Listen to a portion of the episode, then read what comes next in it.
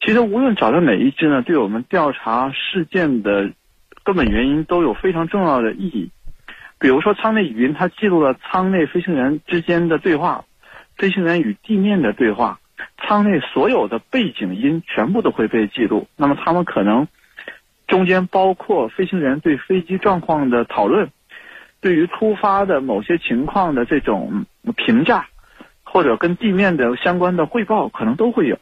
那么我们通过这些就能够找到一些线索。来判断当时飞行员在空中可能遭遇过什么。那如果找到另外一个黑匣子，可能就更为重要，因为详细的飞行参数可以帮我们还原事件发生之前最后一段时间真实的这个景象。